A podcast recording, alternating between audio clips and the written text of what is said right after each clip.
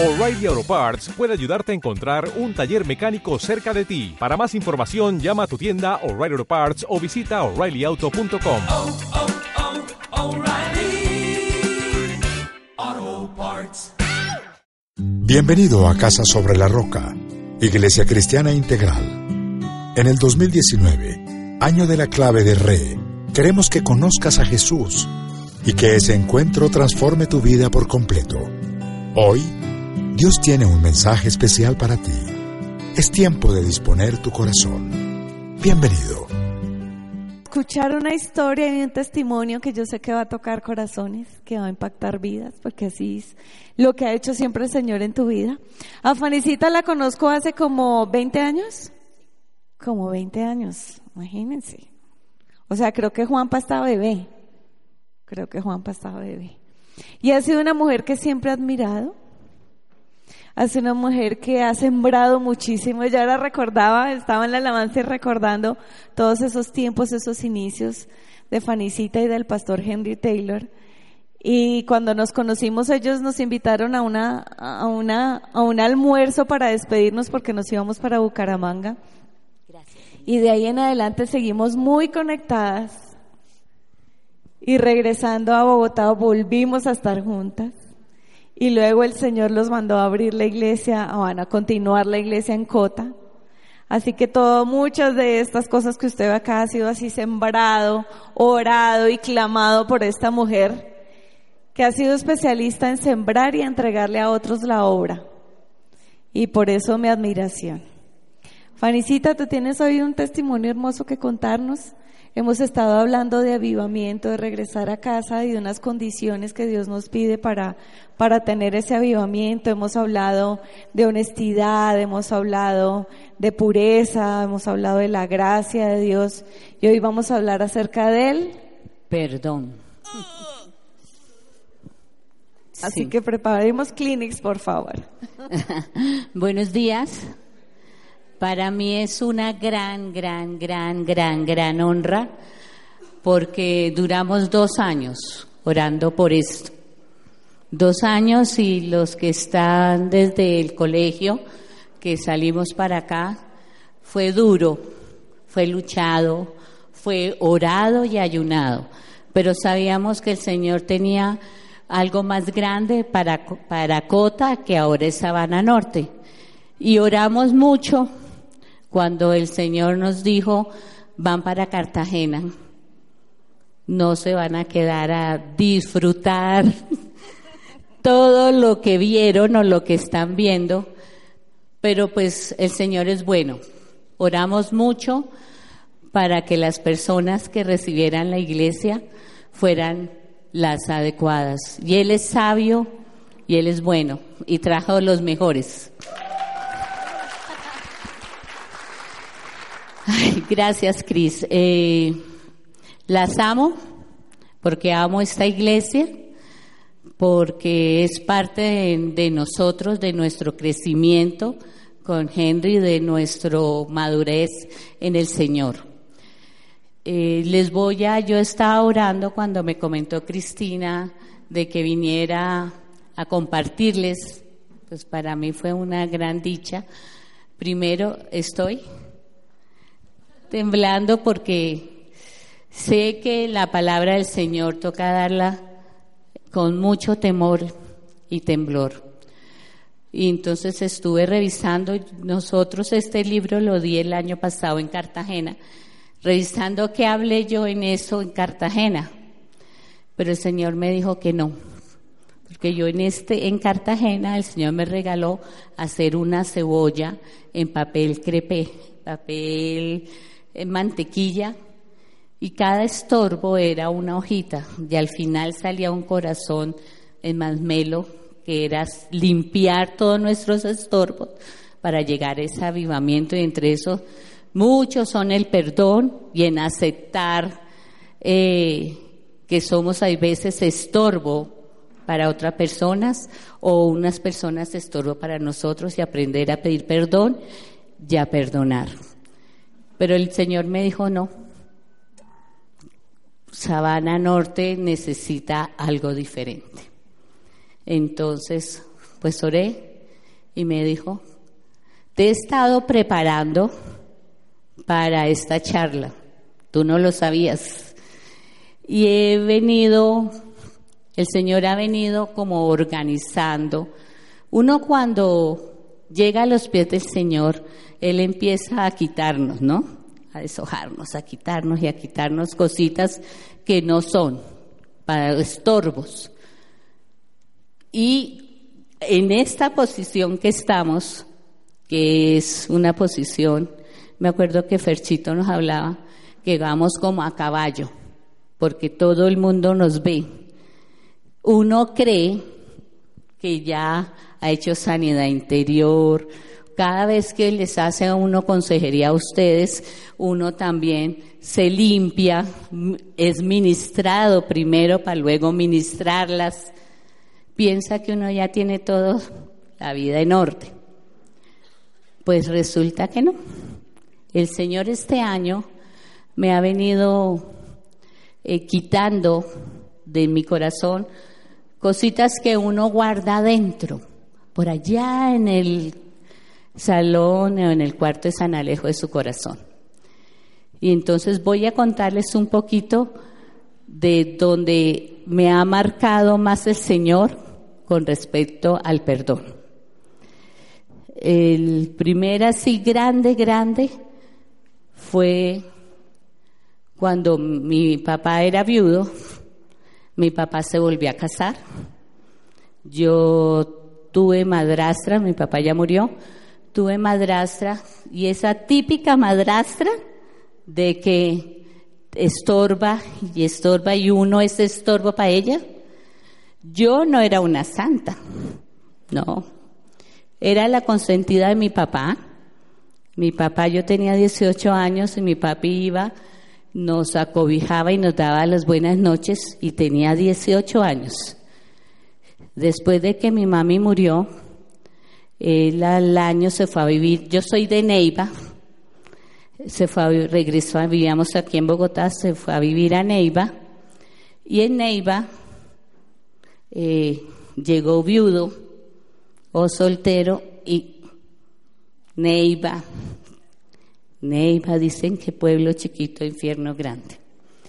De Señor no había por ningún lado de curvas, por ningún lado aparecía el Señor y pues eh, mi mami murió de cáncer. Soy de una familia grande al lado de, por el lado de mi mamá. Fueron 19 hijos y entre de esos 19 hijos han muerto 15 de cáncer, quedan solo tres vivos. Entonces ese lastre como que también venía con uno. Cuando mi papá se volvió a casar, fue duro. Eh, yo andaba en el mundo, mundo. Vivía aquí sola, en mi apartamento, y pues mi papá se fue a vivir a Neiva. Yo tengo un hermano mayor y una hermana menor. Mi papá se volvió a casar, tuvo otra hija y esta esposa de mi papá me amaba tanto, tanto, que salió la hija igualita a mí. Sí, Ana Lucía es muy, muy, muy, muy parecida a mí. Es muy arce. Yo soy más arce que Vanegas. Es muy arce y más el temperamento mío. Entonces, a ella la golpeó muchísimo. Y fue cosa tras cosa, ella haciendo y haciendo, y lo último que hizo fue echarnos de la casa de, de mi papá y de ella. Uy, eso fue durísimo.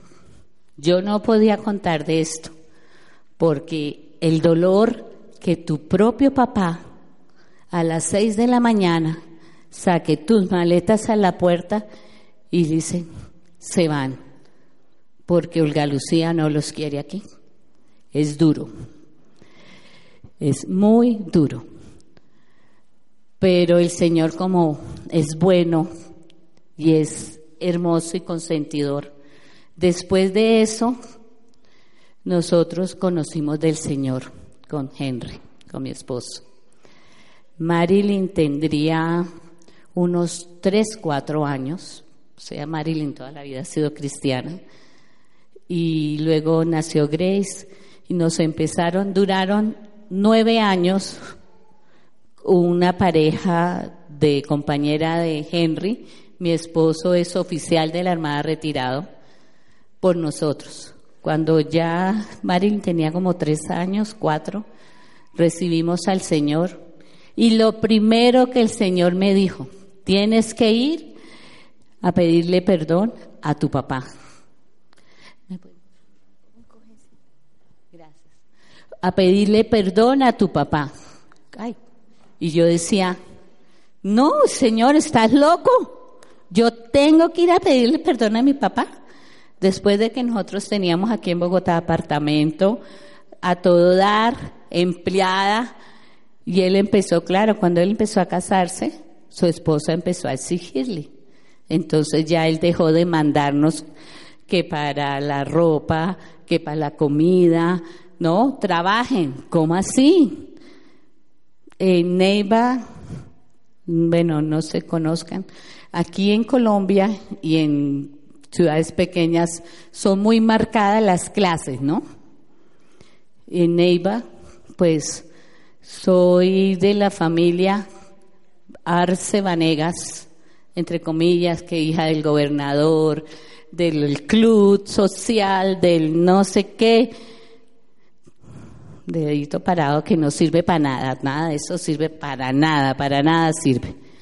Entonces, pues yo llegar a, que mi papá o mi papi nos quitara todo lo del apartamento fue muy duro para darle más eh, bienestar a su esposa.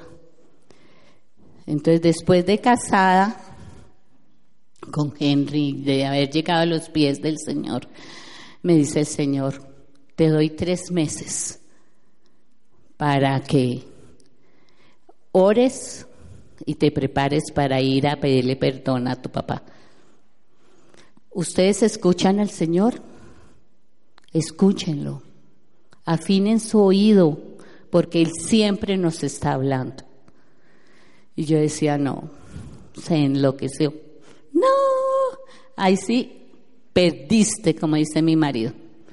Entonces, luego pasaron los tres meses, sí, estuve orando y ayunando, pasaron los tres meses y fui. Me dijo el Señor, es hora de ir a Neiva a pedirle perdón a tu papá.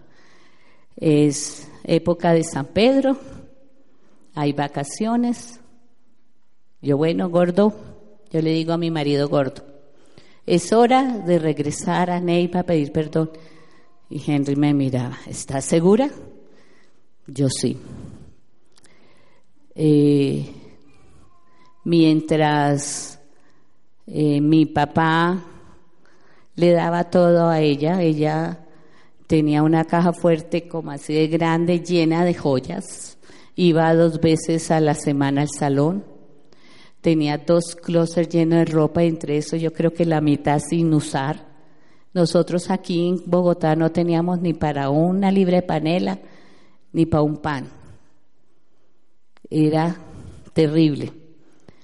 Pero como ella decía, es que a mí es mi plata, porque la plata de tu de mi marido es mi plata, no de ustedes. Y ustedes ya están grandes, ustedes verán qué hacen. Nosotros estamos en la universidad aquí. Es algo pequeño de todo lo que ella hacía y nos decía. Fue terrible, es la clásica madrastra, fue terrible, terrible, terrible. Entonces cuando el Señor me dijo, fuimos a Neiva, íbamos tres días, Llegamos el viernes, pasó el viernes, llega el sábado, el domingo y el lunes en el testimonio, en el devocional me dice, hoy tienen que ir a hablar con tu papá.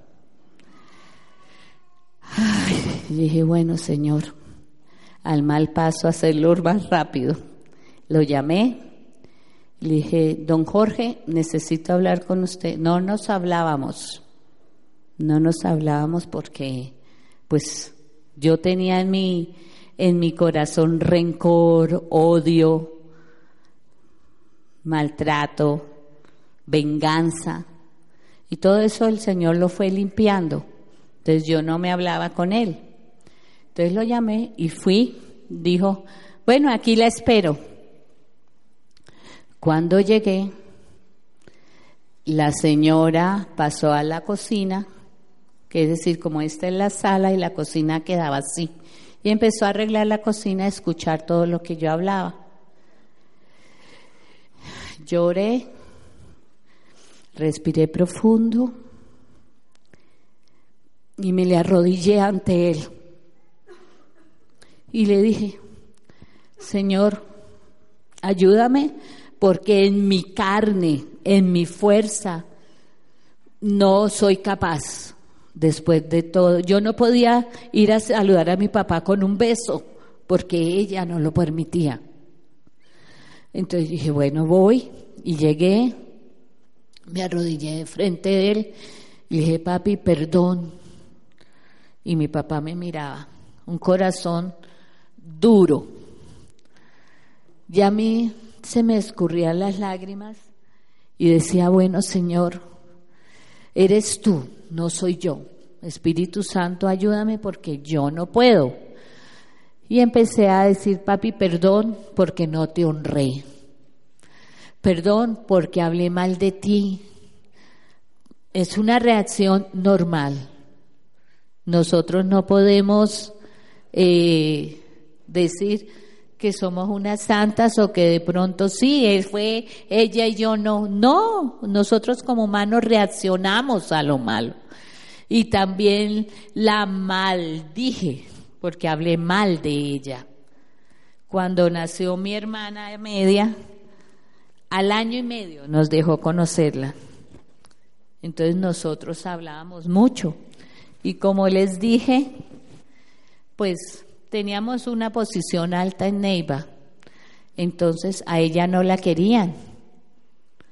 Entonces, ah, la esposa de Jorge, no la querían.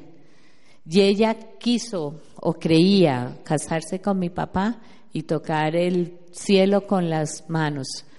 Y no, la sociedad de Neiva le cerró la puerta. Y todo ese odio y esa cosa nos lo dio hacia nosotros, que porque nosotros hablábamos o porque nosotros decíamos. Claro que la juzgábamos, claro que la criticábamos, pero cuando ya llegué a los pies del Señor, yo fui y le pedí perdón a mi papá. Ella estaba en la cocina y salía y hablaba cualquier bobada que ni me acuerdo y gracias Señor. Y al final le dije, papi, yo conozco a una persona que me sanó mi corazón y por eso estoy aquí pidiéndote perdón. Porque si fuera por mí yo no estuviera acá, pero Él me ordenó esto. Y sé que esto es, más bien para mí que para ti. Él solo me miró y me dijo, ah, bueno, pero en ningún momento me dijo, perdóname tú o te perdono.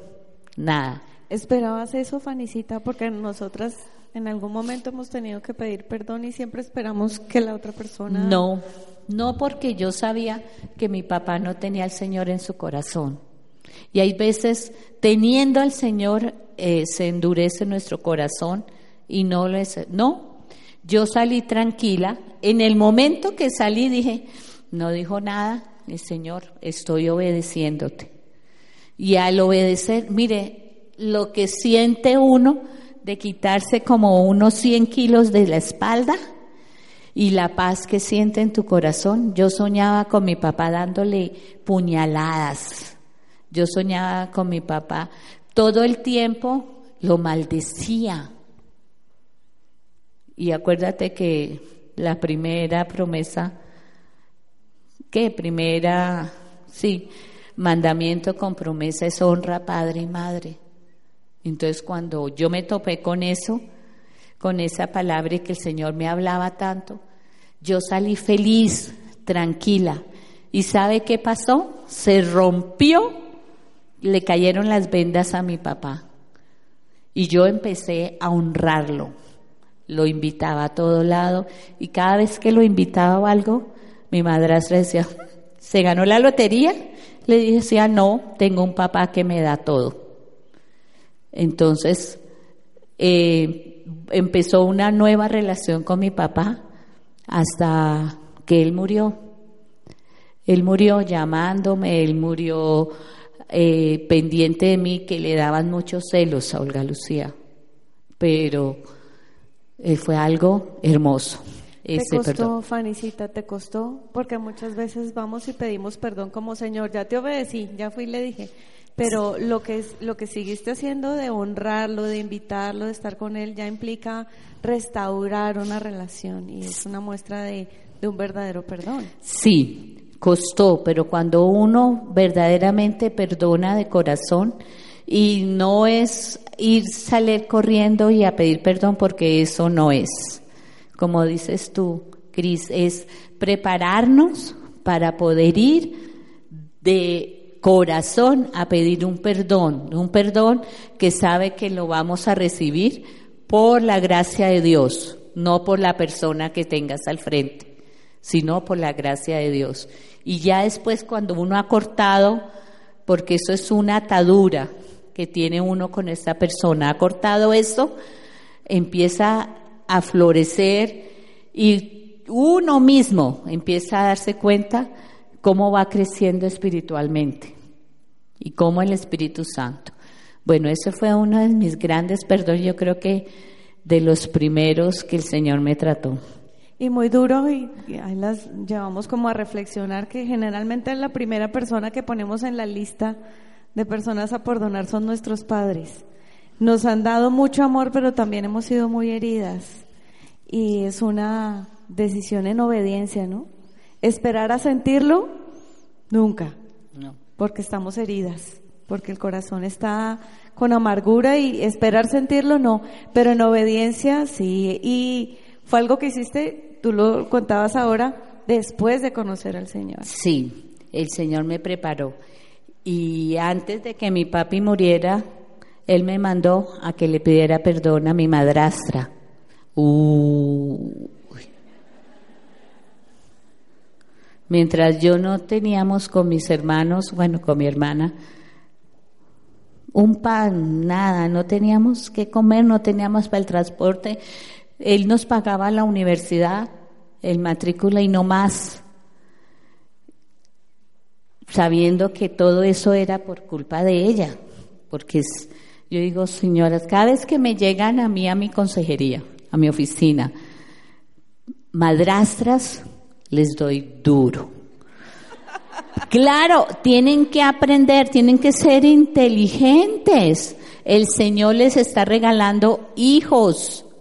No los tuvieron en su vientre, pero si el Señor se los da, son sus hijos. Tienen que amarlos, respetarlos, educarlos en el amor del Señor y no rechazarlos, porque ese problema que ahora tenemos de matrimonios no convencionales que tienen papá y mamá y tienen tres papás y dos mamás y no sé cuántos hermanos. Entonces tienen que aprenderse que los míos, los tuyos y los nuestros. Aprender y nosotras como mujeres es las que edificamos el hogar. Y si nosotros amamos a esas personas, a esos hijos que el Señor nos trajo, mire, van a tener una relación y un amor perfecto con nuestro esposo en cuestión de que ellos van a ver que verdaderamente somos unas hijas de Dios amando y respetando lo que Él nos manda. Y vamos a edificar en el hogar en una paz, en una tranquilidad. Hay algo muy importante que tú dices y es, comenzando esa relación con Dios, todas nosotras tenemos que ir a confesar algo al Señor y pedir perdón. ¿Cómo podemos acercarnos a Dios a pedir perdón sin haber hecho lo que tú hiciste? Ay, eso sí está muy difícil. Tenemos, a ver, nosotros tenemos que auto eh, revisarnos, saber en dónde nos hemos equivocado, en dónde no hemos honrado a nuestro padre, a nuestra madre, o a nuestros padrastros o madrastras, porque así sean nuestros padrastros, nuestra madrastra, tenemos que honrarlo, es la esposa o el esposo de tu mamá. Entonces es prepararse. Ahí sin el Espíritu Santo no avanzamos para ningún lado. Tenemos que estar pegadas al Señor orando y pidiéndole consejo, como dice la palabra, y sabiduría del Espíritu Santo. Dice la palabra cuando Jesús les enseña a sus discípulos a orar que nosotros nos acercamos a Él diciéndolo, perdona nuestras ofensas como nosotros perdonamos a los que nos ofenden. Entonces, si no hemos hecho una parte, pues no podemos recibir tampoco del Señor ese perdón. Y en eso tú lo estabas conectando. Después de que pides perdón, después de que te acercas a la persona, que eres obediente al Señor, te quitas una carga y el Señor empieza a darte crecimiento, crecimiento, crecimiento. Así es, Cris. Bueno, eh, como les decía, uno piensa que ya tiene todo el día, nuestro corazón está limpio, ministramos, hay sanidades, hay restauraciones. Hace poco, bueno, no tampoco, como unos cuatro o cinco meses, estaba ya dando una consejería. Y la persona que tenía al frente hablaba de una prima de ella que la maltrataba mucho, que desde pequeña la ofendía y la maltrataba y que ella, ahora grande, ya madura, no podía ni verla porque decía, yo como cristiana la odio, yo sé que no puedo odiar, pero cada vez que la veo salgo tres, cuatro metros, metros debajo, autoestima debajo del suelo. Y estaba yo en esa y me dice, Fanny, ¿te acuerdas de tu prima? ¿Tú ya la perdonaste? Y yo dije, sí, Señor. ¿De verdad? Me tocó que parar la consejería y decirle, espera, ya vengo, voy al baño. Y fui al baño, me arrodillé y le pedí perdón al Señor, porque pensaba que yo ya había perdonado a esta persona. ¿Sabe cómo me mostró el Señor de que no? Eh, la veo mucho en Facebook. Ella pone cosas, como todas. Y yo veía, ah, y pasaba. Ay, sí, que el nieto o que la nieta, así, ah, una prima hermana. Crecimos juntas en el mismo barrio, prima hermana, hermana de una tía, hija de una tía. Y yo decía, no, Señor, perdóname porque yo pensé que sí había, habíamos tenido discusiones muy, muy fuertes, muy fuertes, pero ella también es una sierva de Dios. Y me tocó y dije, Señor, perdón, y lo que sentí, mire, ni fue ni siquiera lo como mi papá, la libertad y la felicidad de haber perdonado a esta persona y ya me rueda, que dice algo o que me ofenden, no me importa, ya. Entonces eso es clave. Cuando tú vayas a perdonar que si una persona te está maltratando, que te está ofendiendo, Primero, ore por ella. Bendígala todo el tiempo. Segundo, es el Señor, en el momento en que tú la perdonas, el Señor pone como un blendaje en tu corazón. Y todo lo que ella diga o haga, que te ruede. Entra por aquí, palabras necias, ¿no? Y sale por acá, que te ruede. Entonces es algo que tenemos que aprender. No siempre el Señor nos pone a ir como me puso a ir a pedirle perdón a mi papá y a mi madrastra. No siempre. Ustedes tienen que orar, ayunar, aconsejarse, consejeras, para ver si es sano. Porque hay veces uno va y pide perdón y lo que hace es despertar un problema. Entonces, si es voluntad del Señor, toca buscar el momento que el Señor, orar y ayunar, que el Señor prepare el corazón de esa persona y prepare tu corazón y ponga el tiempo, el lugar y el cómo. ¿Listo? Y fue súper liberador. No tuve que ir a hablar con ella, no hubo necesidad. Y es como dice la palabra, como que las sueltas, las sueltas y ya, para mí, diga o lo que haga, si ella quiere ofenderme o quiere, ya no me lastima. Entonces, eso es algo que dice la palabra que el enemigo usa para eh, estarlo a uno oprimiendo. No, ya cuando tú sueltas, ya el enemigo no puede usar esa persona para oprimirlo, entonces ya esa persona deja de ofenderte o de maltratarte. Siempre hemos escuchado en el mundo que el tiempo borra o el tiempo sana las heridas. ¿Qué opinas? No. El tiempo es como dice mi marido, es echarle tierra al problema y quedar ahí. Tenemos que orar más bien para que salgan y solucionar los problemas, porque ahí sí hay una verdadera sanidad. El tiempo no es, eso no es verdad, eso es una mentira. Cuando uno tiene un problema, tiene que buscar y si el Señor, el Señor siempre quiere que tengamos un corazón sano para poder Él actuar con, en nosotros. Si tu corazón no está sano, el Señor no actúa en ti y tú no eres bendición. El Señor quiere un corazón sano en nosotros y necesitamos.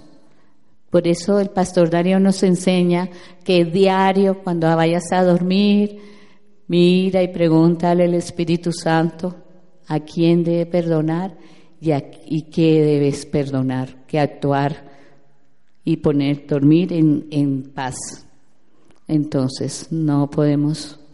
Pero sí pasa que pasa el tiempo y el Señor nos trae alguna circunstancia Sí. donde nuestra manera de hablar acerca de la persona o nuestra manera de reaccionar ante esa persona evidencia que no ha habido un verdadero perdón. Así es, así es. Eh, tengo el último testimonio, que ese también fue fuerte. El Señor nos llevó a, el Señor nos ha usado para restaurar portones, como dice la palabra. Nos llevó a Estados Unidos a plantar una iglesia. Y pues fue muy hermoso, muy lindo, pero muy duro. Primero, no conocíamos a nadie. Orlando es una ciudad muy linda, pero muy dura. Pues es de migrantes y es. Y tuve una persona ahí que el Señor la usó de la A hasta la Z para tratar mi corazón y tratar mi, a ver, sí, puede decir soberbia, porque cuando llegamos a Orlando, cuando nos fuimos, todo el mundo decía, se enloquecieron. Esther Lucía, María Eugenia, están locos, ¿a qué se van a Estados Unidos? Mi marido ya había sido pensionado de la Armada y el Señor duramos un año orando y ayunando todos los lunes por eso. Y el Señor nos dijo, van a Estados Unidos. ¿A qué ciudad, Señor? A Orlando. Llegamos a Orlando, abrimos un grupo de oración y bueno, ahora es una iglesia hermosa. Pero ahí nos conocimos una señora, una persona, una sierva. Nosotros íbamos, abrimos iglesia. Nosotros fuimos lo que sembramos la iglesia. En mi casa empezó el grupo de oración, cuatro personas, llegaron a ser 120. El pastor Darío dijo, hola mi amor, el pastor Darío le dijo a Henry, ensayemos a ver si de iglesia. Se abrió iglesia y éramos los que abríamos, los que cerramos, los de Ujieres, los de Nicodemo, los de Casados. Llegó un pastor, llegó el pastor Fernando y su esposa Normita, pero pues éramos los segundos, aunque en Casa Roca no hay copastor, pues nosotros manejábamos cinco ministerios, que el pastor Fernando, el que lo conoció, él ya está en la presencia del Señor, él tenía muchas enfermedades. Entonces era muy limitado. Y pues necesita, Henricito, predica, hoy me siento mal, estoy enfermo, esto, entonces pues manejamos cinco, es que abrir una iglesia no es fácil y en el exterior menos, pero bueno, manejamos cinco ministerios, dábamos consejería, fuera de eso, Henry tenía tres trabajos seculares y yo tenía mi trabajo. Fue duro, pero fue muy lindo. Entonces nos sentíamos los... ¡oh! imagínate. Es muy gratificante, pero sientes que es como un parto. Es doloroso, pero es tu bebé, es tu hijo. La iglesia llega a ser como un hijo de uno y empiezas a, a apropiártelo. Exacto, empezamos, es mi iglesia. Mi, hijo Cristian tiene eh, cicatriz de ampollo, construyendo el altar, la tarima, eh, todo. Es como aquí le ha tocado, nosotros dejamos un pedacito, el resto lo han hecho el pastor Mario y Cris. Es cada cosa que ponemos es, es, es de nuestro, es con amor. Es, entonces, pues claro, era nuestra iglesia. Pues nuestra iglesia no era, porque había un pastor y la esposa. Y eh, la persona que empezó a, como te digo, de la A a la Z, es esas personas lindas que te hablan. Ay, tan linda tú. Yo no soy así, ni las personas que me conocen, yo voy directo. El Señor me ha enseñado mucho a aprender a decir las palabras no tan fuertes, pero soy muy directa. A mí no me gustó algo y mi cara, estoy orando, Señor, estamos en perfeccionándonos, se me muestra, muestro el, el, el incomodidad. Allá en mi iglesia ya me conocen, al principio fue duro, pero ya saben. Entonces, yo les enseño, porque es así somos también Henry y yo, les enseñamos a hacer las cosas. Nosotros somos los que nos ponemos las camisetas y enseñamos. Y así mismo exijo. Cuando iba a abrirse esta iglesia, Pastor Mario, Cristina, ¿quién era la otra? Otra persona y yo, aquí quedaba el parvulario. Y entre los cuatro pegamos el piso del parvulario. Al otro día el pastor Mario está que no podía de la espalda. Porque nosotros tenemos que enseñarles a ustedes. Y hay veces somos más estrictos o de pronto somos más exigentes, perdónenos, porque eso lo sabemos, que si nosotros no les exigimos a ustedes, ustedes no van a dar por el camino, las ovejitas somos tercas. Es como cuando uno se acuerda, es del profesor exigente, del alcahueta no se acuerda. Más adelante, y de aquí tengo varios testigos, que he sido exigente y que eso después lo agradece. Conmigo, eh, yo, mi crecimiento espiritual fue con Esther Lucía y Dianita Jalube. Y las que la conocen, sí. Claro que ellas, las dos han cambiado, se han relajado un poquito. Bueno, les sigo el cuento. Y esta persona nos trató muy duro, más a mí. Yo llegaba de la iglesia recargada a mi casa a dar alaridos y llamaba a una amiga, una de mis mejores amigas, a decirles qué hizo y es que dijo y que me hizo. Y, y ella solo me decía, Fanny, cállate, es una sierva del Señor. No puedes hablar de ella. Acuérdate del pasaje de David, cuando el Señor le puso en manos a, a Saúl y él no la tocó, le cortó un pedacito de su manto para que supiera que lo aprende a respetar.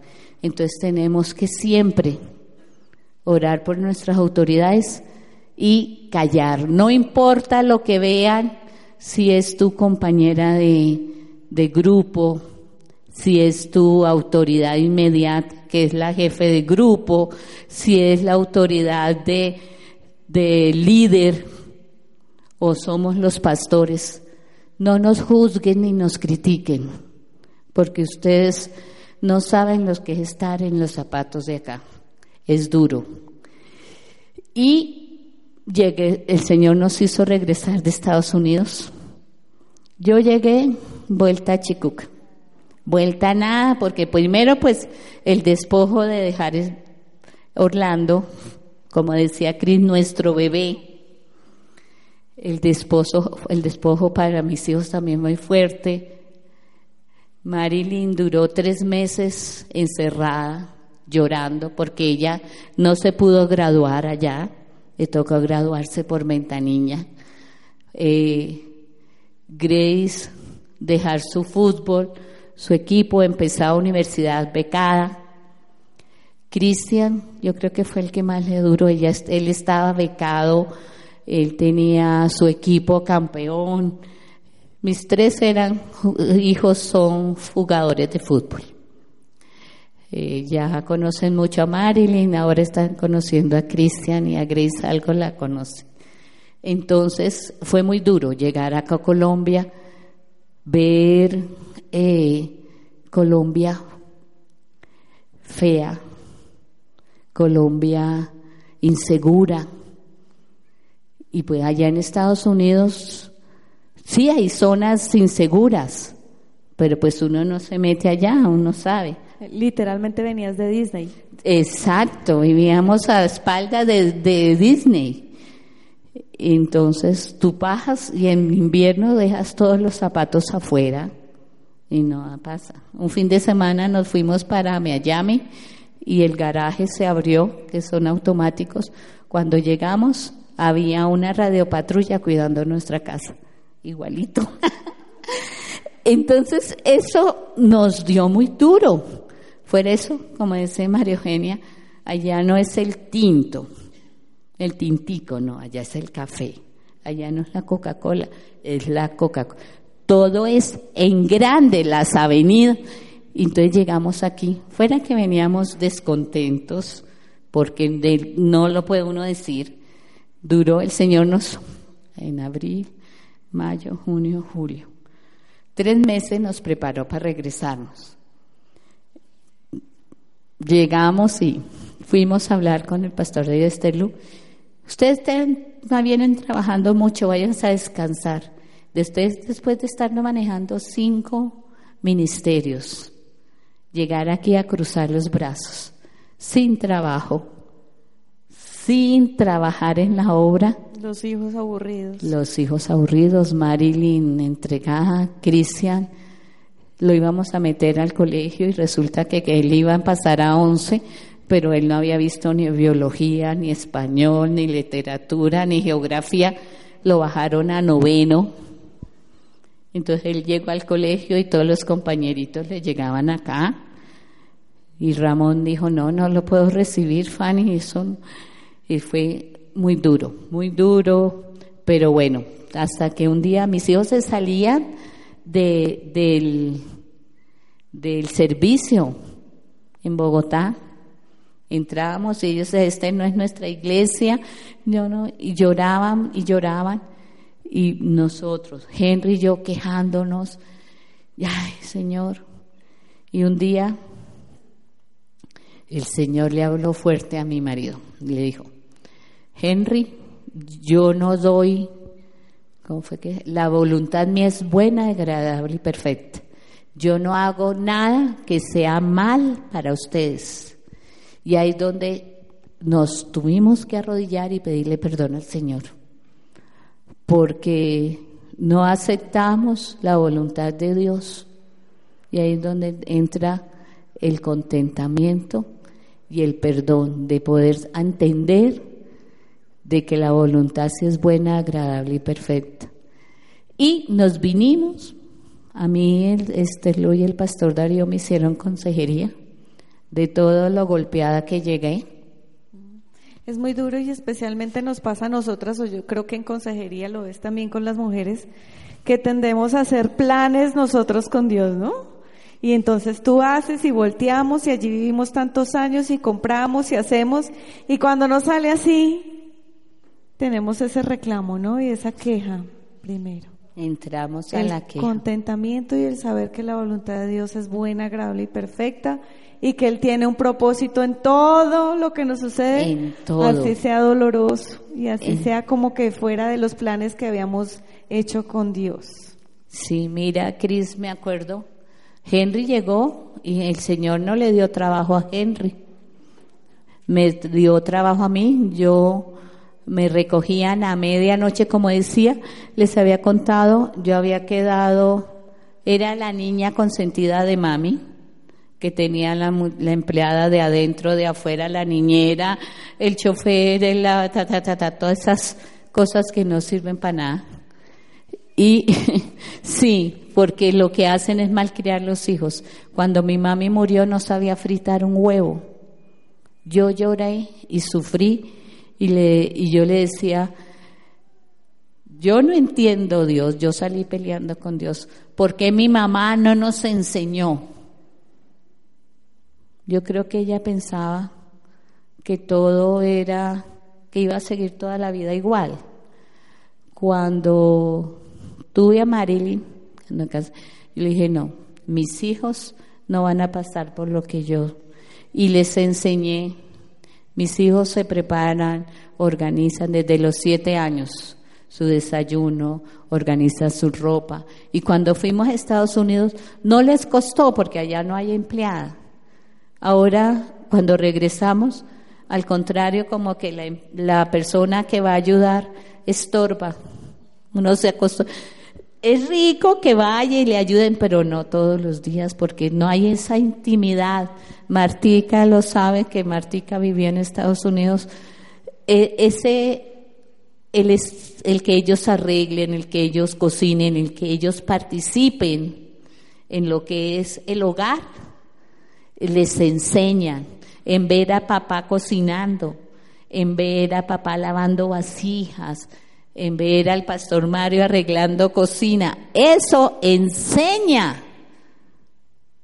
Entonces, mis hijos en ese sentido aprendieron. Pero la venida acá no nos dio. Pero salimos adelante, el Señor es bueno. Y yo dije, bueno, ya había quedado esa persona allá, yo había cenado mi corazón, estaba tranquila.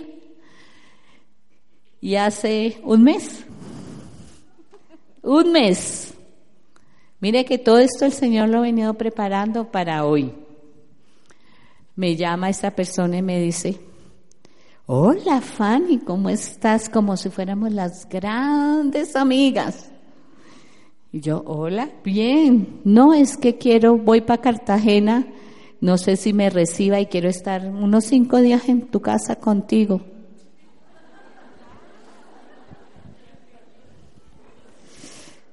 Respiré profundo y le dije, no, déjame y yo organizo para qué fecha quieres. No, tú me dices cuándo. Como quien dice, ¿voy o no voy? Yo, "Ay, Señor. Bueno, no te preocupes. Eh, yo le comento a Henry y ya hablamos. Cuelgo y le digo, Señor, ajá, y entonces. Y me dice el Señor, ¿no es que ya perdonaste? ¿No es que ya tienes tu corazón sano? Respiré profundo y dije, no, Señor, todavía me acuerdo de todo lo que me hacía, de todo lo que me decía. Que una vez quise hablar con ella y decirle, mire, dejemos de discutir y de encontrarnos. Y me dijo, no, yo no quiero ser su amiga. Usted no va a ser nunca amiga mía. Fue fuerte. Y empecé, yo no sé si el enemigo el Señor Cris, pero empecé a acordarme de todo lo que nos había hecho. Yo no fui una santa, no. Bueno, santa sí soy. No fui una eh, persona, ay, sí, no. Claro, uno reacciona. Uno reacciona, claro. Claro, uno reacciona. Tenemos carnecita todavía. Sí, uno reacciona, pero, pero fue muy, muy duro, muy, muy duro. Y, y bueno, Señor, pues si tú quieres esa prueba y es la bendición tuya, aquí estoy. Y llegó como si nada, Cris. Ella empezó a actuar como nunca en la vida la había visto, consintiéndome, atendiéndome. Claro, yo la traté como si fuera el Señor Jesucristo. Con Henry la sacamos, paseamos, la llevamos al mar, todo lo que ella quería, mejor dicho, la atendimos, uno a como siempre en mi casa.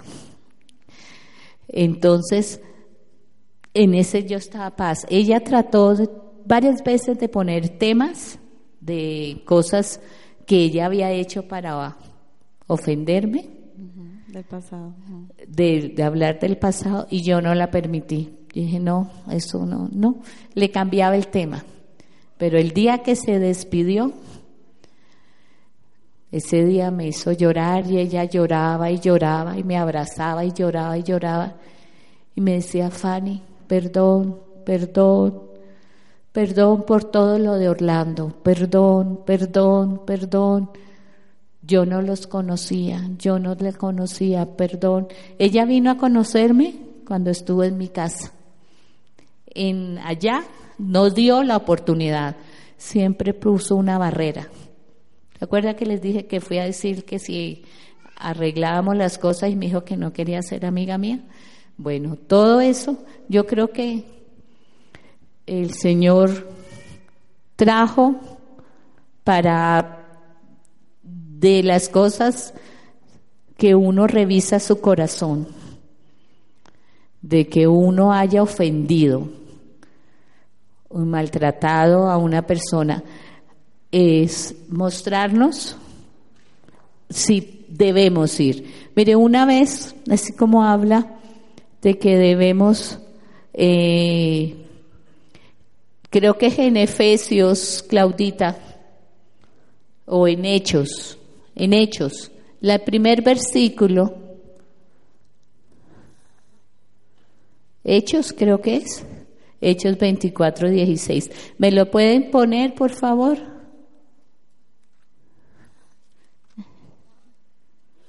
De, de ir uno a, a, a buscar en su corazón a quien ha maltratado, a quien ha ofendido.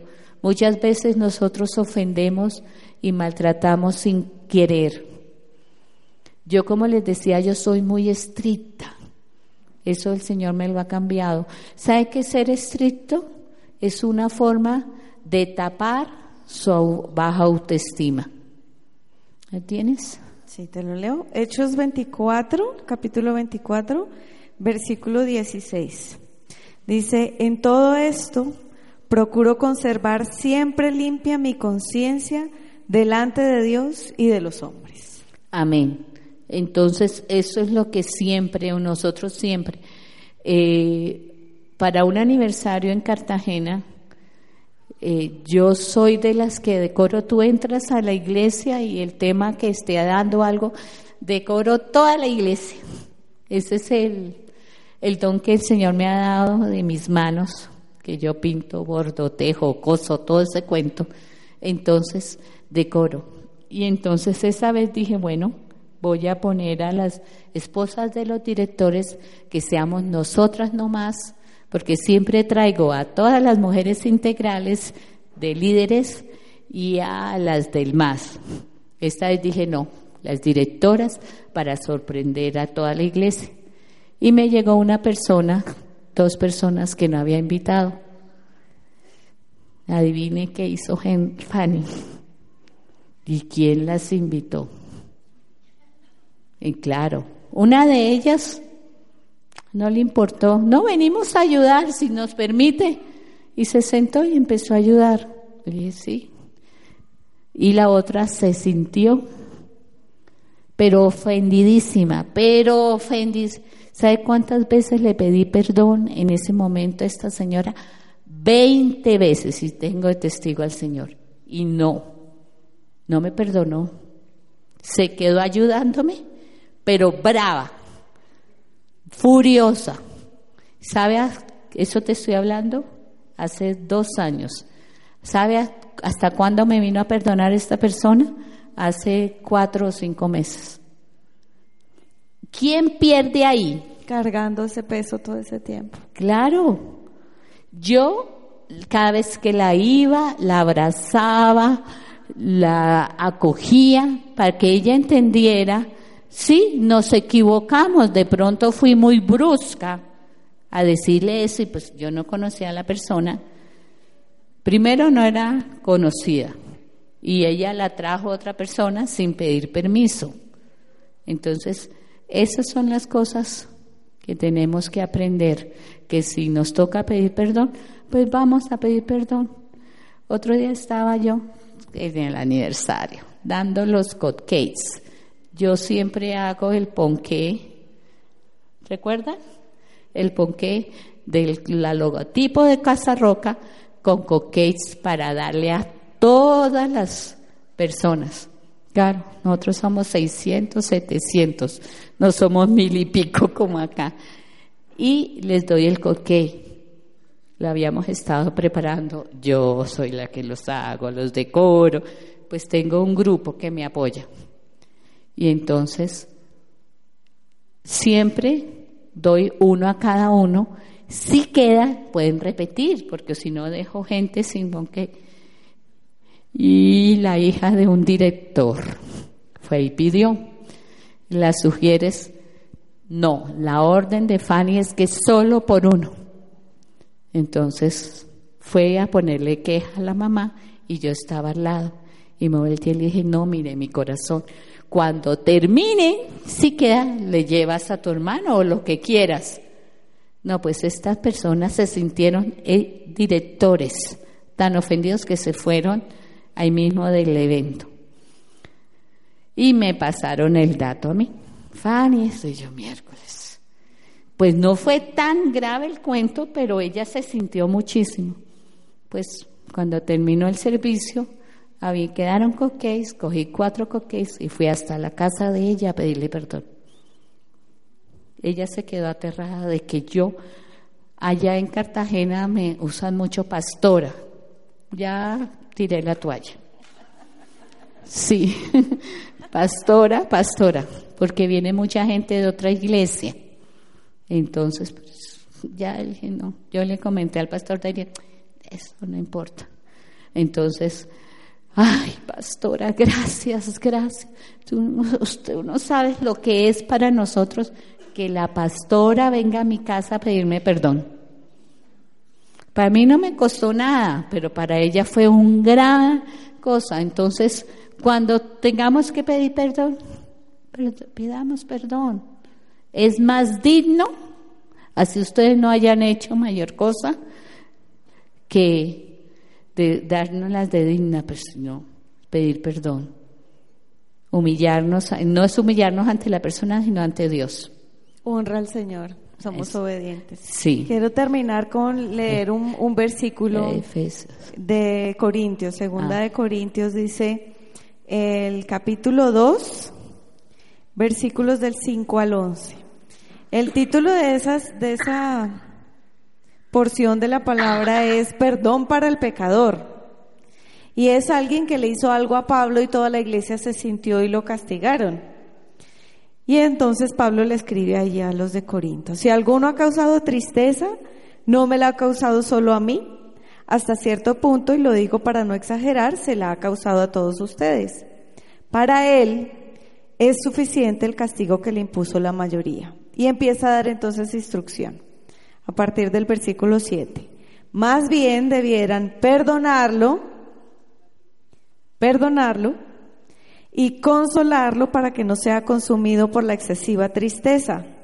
Por eso les ruego que reafirmen su amor hacia Él. Con este propósito les escribí para ver si pasan la prueba de la completa obediencia. ¿Cómo se llama esto? La prueba de la completa obediencia. ¿En qué consiste? Perdonar, consolar y reafirmar mi amor hacia esa persona. Porque a veces solo decimos, ay, perdona, como, como una formalidad. ¿De acuerdo? Y aquí viene otra parte muy importante. A quien ustedes perdonen, yo también lo perdono. De hecho, si había algo de perdonar, lo he perdonado por consideración a ustedes en presencia de Cristo. Para que Satanás no aproveche, no se aproveche de nosotros, pues no ignoramos sus artimañas. Cuando no haces este paso de completa obediencia con esos ABC, Satanás aprovecha. ¿Mm?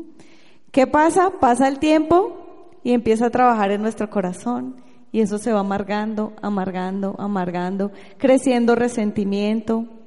Es más difícil con el tiempo remover algo así. Sí, ahí se vuelve una raíz de amargura y son las cosas que de pronto tú oyes una canción, oyes una palabra o sientes un olor y actúas de una forma agresiva. Y uno dice, ¿por qué yo actúo así?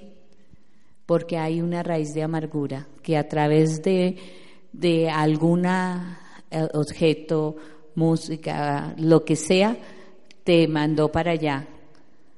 De modo que por eso tenemos que estar eh, siempre revisándonos y quisiera poner, bueno, vamos a leer Efesios y luego ponemos la canción, quisiera hacer la administración. En Efesios 4:32 el Señor nos dice, más bien sean bondadosos y compasivos, espérate, sí, compasivos unos con otros y perdónense mutuamente, así como Dios los perdonan a ustedes y en Cristo. Si ustedes tienen buena relación con Papá Dios, van a tener una buena relación con tu prójimo porque no es que yo tenga buena relación con Dios y no y tengo mala relación con mi prójimo. Si no tienes buena relación con tu prójimo, no tienes buena relación con Dios. Entonces, como dice también, eh, eh, no me acuerdo el versículo, que si tú vienes a darle una ofrenda al Señor y tienes un problema, una pendiente. Cualquier cosa pendiente con el Señor, deja la ofrenda, no es que te lleve la ofrenda. deja la ofrenda y ve a poner las cuentas claras. Ustedes no saben lo que es esa bendición. Entonces, yo quiero ahora que escuchen esta canción para que en el momento que le estén escuchando, la administración, el Espíritu Santo les esté mostrando qué personas debes perdonar o a qué personas tienes que pedirle perdón. Como les dije, no tienen que ir donde todas las personas que tengas que pedirle perdón. Tienen que orar, ayunar y pedir consejería porque hay veces nos volvemos impulsivas y lo que hacemos es peor.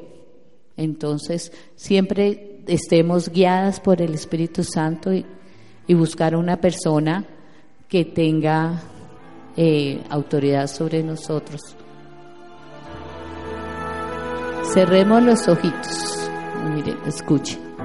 Cuando el mundo te inunda de fatalidad y te agobia la vida con su mucho afán y se llena tu alma de preocupación y se seca la fuente de tu corazón.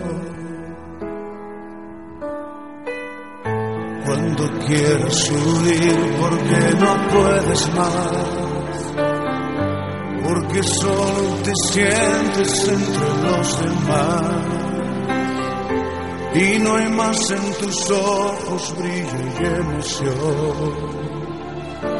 Y se cierra tu boca porque no hay canción.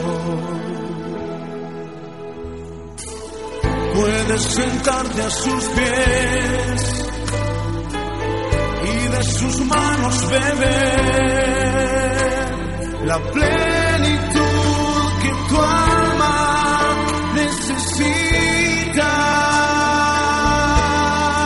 Pidan al Espíritu Santo que les muestre lo más profundo de su corazón, qué es lo que han guardado ahí de pequeñas, una palabra negativa de la mamá, un amigo, su esposo, sus hijos,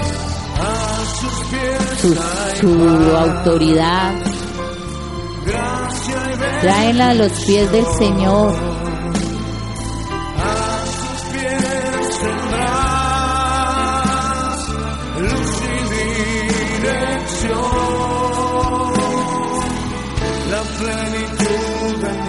Señor Jesús, toca, toca corazones. Muévete, Espíritu Santo, muévete. Renueva, restaura, consuela, amado Padre Celestial. Consuela, Señor. Guíalas. Sana esos corazones, amado Padre Celestial. Perdona nuestras ofensas, Señor. Perdona nuestras actitudes, Señor. Y perdonamos también a las personas que sabemos que sin querer han venido a maltratarnos, a ofendernos, que se han dejado de usar por el enemigo, Señor. Abre ese entendimiento y esa gran, gran consuelo que eres tú, Señor, de entender que eres tú el que nos levantas, el que nos sostienes, que si somos obedientes, Señor, podemos levantar, apoyar y a esa persona que hemos maltratado, sean con consciente o inconscientemente, Señor. Pero como decíamos ahora, no solo ir a pedir un perdón, es apoyarla, es orar por ella, es bendecirla, es levantarle sus brazos, Señor. Guíanos, úsanos, Señor. Limpia nuestra mente, nuestro corazón, Señor, para podernos dejar usar, Señor, de ser la persona que consuela y que levanta, que sostiene, Señor. Amado Padre Celestial, Señor, gracias, gracias te damos, Señor, porque eres tú el que limpias, eres tú el que sana, Señor. Te entregamos a ti todo nuestro corazón, Señor, todas nuestras áreas de nuestra vida, Señor, para que seas tú limpiando y sanando, Señor, porque queremos estar limpias y sanas para que tú nos uses, para poder entender y obedecerte y oír tu voz, Señor. Gracias, amado Padre Celestial. Amén, Señor.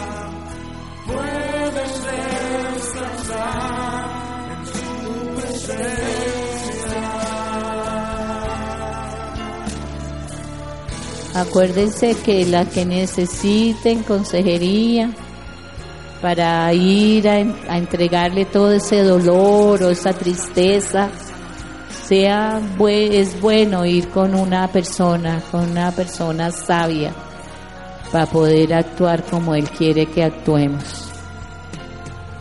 Gracias, Cristo. Dios la bendiga. Acompáñenme, ya que están ahí en esa actitud, acompáñenme en oración por la vida de Fanny, que ha tenido dificultades de salud.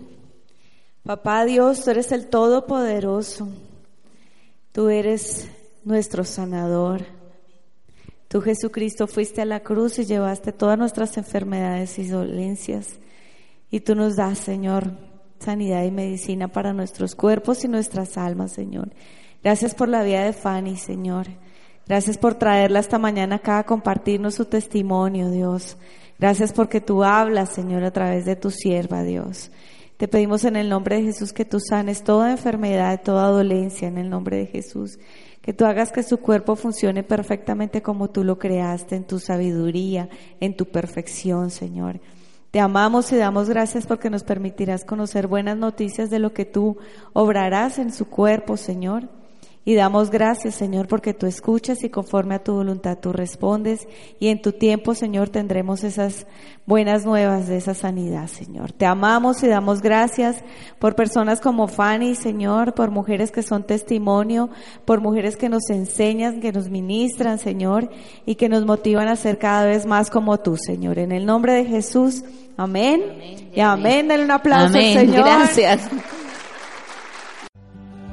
Sabemos que Dios llegó a tu corazón con una palabra especial. Repite en voz alta, después de mí, esta sencilla oración.